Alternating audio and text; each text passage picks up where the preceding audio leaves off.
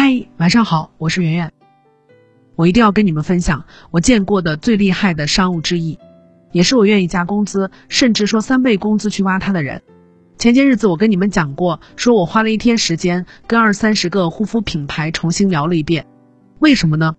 因为我选的品很好，但我卖不好，所以就想大家碰一碰，再听他们重新介绍一遍。一般品牌上来就会问我说：“哎呀，为什么咱们卖不好呀？”然后帮我分析原因。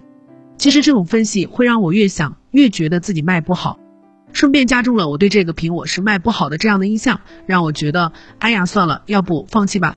但是这个商务不是，他上来就跟我讲说，圆圆老师，你看你有一次数据特别好，你能不能回想一下你当天做了什么呢？为什么数据能这么好？这样一来二去，我越想越觉得自信起来了，想法就更积极了。这其实就好像你想让老公干活。你说他一百遍你为什么不干活是没有用的，因为他听到只会想出更多不做的理由。不如和他说你某件事做得好棒啊，是怎么做到的？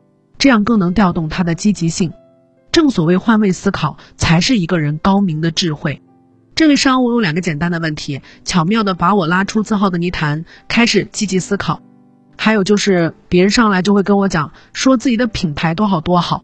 这就好像你每次去面试的时候，你只会说我很好，我努力，我吃苦，但 HR 根本不想听这些。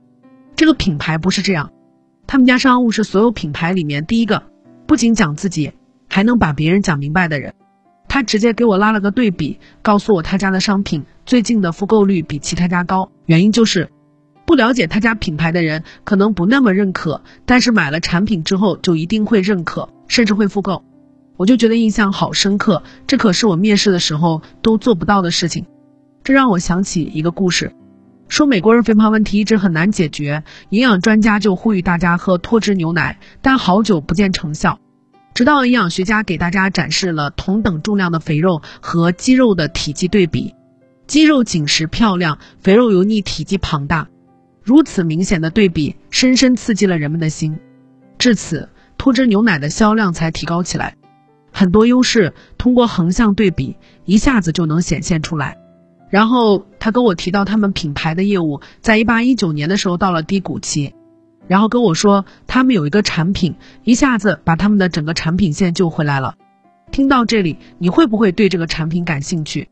我就特别感兴趣啊，就直接问他这什么品。你们看他这样毫不介意暴露品牌缺点的介绍，反而让我因为他的坦诚对他另眼相看。这就是好商务的力量，一个好商务真的可以救一个品牌。我们当时就是已经听了十几个品牌了，特别的累，甚至都困了，还没有吃饭。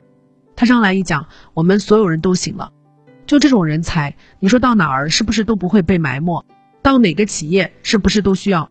不得不感慨，我后来自己回来查资料才知道，当年有几个新认识的品牌是特别好的，但就被商务给讲砸了。酒香也怕巷子深，你看再亮的金子盖上抹布，我们是不是也不会发现？所以我觉得语言是才华的放大器，在我们的时代，我们不仅要会干，我们还得会说晚安。更多文章可以关注我们的公号“逆流而上”，刘就是刘媛媛的刘。